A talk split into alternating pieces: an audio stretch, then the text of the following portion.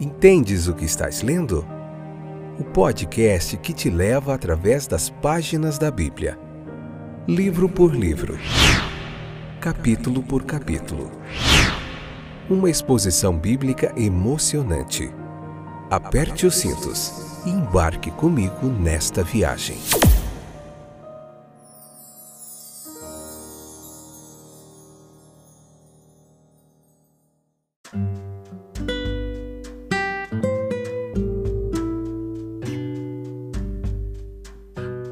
Olá, eu sou o Fábio e esse é mais um fantástico episódio do podcast Entendes o que estás lendo.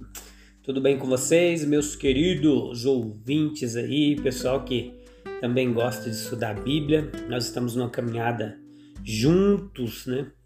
É, capítulo por capítulo, estamos na terceira temporada. Hoje, o Êxodo, capítulo 38, episódio 261. Esse capítulo de hoje está bem curtinho, vai ficar bem pequeno, então fica firme aí que nós vamos ver mais um pouquinho sobre Bezalel, vamos falar mais um pouquinho sobre essa construção dos móveis ali do tabernáculo. Vai ser um momento muito gracioso, de muito aprendizado. Pega o seu caderninho, anota aí, convida mais gente e depois nós em breve estaremos de é, começando mais um Evangelho, Evangelho de Lucas. Eu estou empolgadíssimo, estou trabalhando firme já nos episódios de Lucas. Vai ficar mais. Vamos voltar a ter quatro episódios novamente, porque é bastante conteúdo. Falar da pessoa de Jesus é muito legal, eu amo demais. E, e eu espero você para a gente juntos aprendermos sobre mais um Evangelho lá. Beleza? Vamos lá então? Hoje, vamos lá. Então, esse é o capítulo 38. Então, Bezalel ele terminou o trabalho ali, que era, foi realizado com ouro, né? Embora ali o metal era o mais rico, ainda foi ordenado de ficar fora da vista ali. Ele no próprio tabernáculo não ficava muito visível. E aqui passa a preparar o pátio, que era onde ficava aberto à vista de todos. E ali tinha um altar de holocausto, os versículos 1 ao 7 você pode ver onde todos os sacrifícios eram oferecidos, né? Nós já temos falado bastante sobre isso, mas sempre renova o nosso aprendizado. Alguns capítulos se repetem aqui, alguns conceitos, algumas ideias sobre os detalhes, que são muito detalhe, muitos detalhes, como os móveis ali, tabernáculos eram feitos. Então, o altar do holocausto era onde os sacrifícios eram oferecidos e sendo santificado para esse propósito pela designação divina, santificou o dom ali, o presente que foi oferecido pela fé. Então Cristo ali é uma representação de Cristo, que ele mesmo é o altar para o seu próprio sacrifício de expiação. Então, ele é para todos os nossos sacrifícios, né, o altar ali.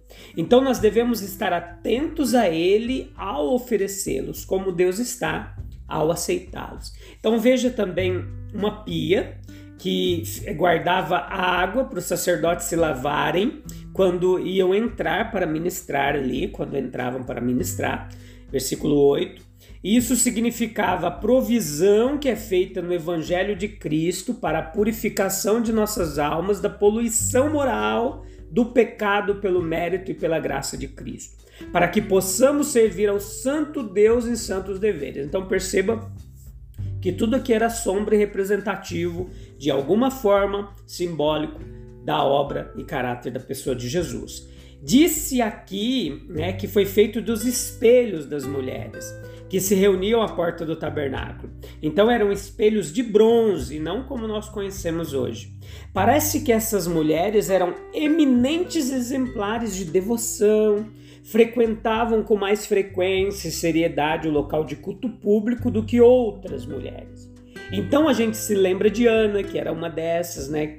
Muito tempo depois, a Bíblia nos conta que ela não saía do templo, mas servia a Deus com jejuns, orações, dia e noite. E parece que em todas as épocas, né? É, da igreja, houve alguns que assim se distinguiram por sua séria e zelosa piedade. Então, provavelmente, essas mulheres foram as que mostraram seu zelo nessa ocasião, auxiliando no trabalho que estava acontecendo para o serviço do tabernáculo.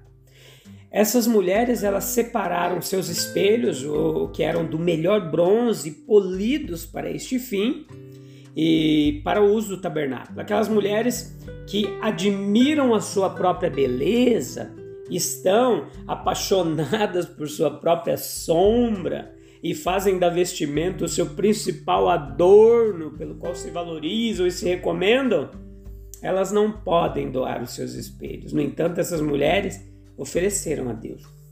Então veja assim dessa forma, Maria Madalena, quando se tornou uma adoradora também, enxugou os pés de Cristo com os próprios cabelos. É, o serviço e a glória de Deus devem sempre ser preferidos por nós antes de qualquer satisfação ou acomodação nossa. Esses espelhos eles foram usados para a confecção da pia ou eles foram artisticamente unidos ou então fundidos e lançados ali de novo. Mas é provável que aquela pia ela fosse tão brilhantemente polida que os lados dela ainda servissem para espelhos, para que os sacerdotes, quando chegassem para se lavar, pudessem ver seus rostos e descobrir as manchas para lavá-los. Veja que especial os detalhes, né? Então a palavra de Deus também é como um espelho no qual nós podemos ver os nossos próprios rostos. E com ela nós devemos comparar os nossos próprios corações, as nossas próprias vidas, para que descobrindo as nossas manchas, nós podemos nos lavar com particular tristeza e aplicação no sangue de Cristo. Normalmente, quanto mais particulares nós somos da confissão, na confissão do pecado, mais conforto nós temos no sentido do perdão. E as paredes do pátio, elas eram como as cortinas feitas de acordo com a designação que foi dada. Isso representava o estado da igreja do Antigo Testamento. O fechamento de cortinas, em particular, não deveria ser perpétuo. O tabernáculo ele era móvel, imutável, no devido tempo para ser desmontada, dobrada, quando o lugar da tenda deveria ser alargado e as suas cordas alongadas, para dar lugar ao mundo gentil, como foi predito. Então veja comigo esses detalhes, meus queridos, que a igreja aqui na terra é apenas o pátio da casa de Deus. E felizes os que pisam esses pátios e neles florescem. O fechamento de um pátio ele, diante do tabernáculo, nos ensina a respeito de uma aproximação gradual a Deus. Os sacerdotes que ministravam, elas, eles deviam passar pelo pátio sagrado antes de entrarem no lugar santo. Assim, antes das ordenanças solenes, deve haver o tribunal separado e fechado de uma preparação solene.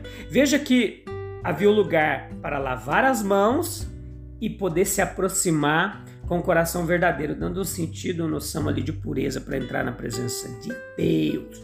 Dos versículos 21 ao 31, nós temos um resumo do relato que, por indicação de Moisés, os levitas tomaram e guardaram do ouro, da prata, do bronze, que foram trazidos para o uso do tabernáculo e como foram empregados. Veja a figura aqui de Tamar, que era o filho de Arão, que ele foi designado ali para elaborar essa conta, conforme vemos no versículo 21. Temos o versículo 22 e 23, a referência a Bezalel e Oliabe, né? E que deveriam trazer a conta e Itamar deveria auditá-la, né? E dá-lo a Moisés. E foi assim.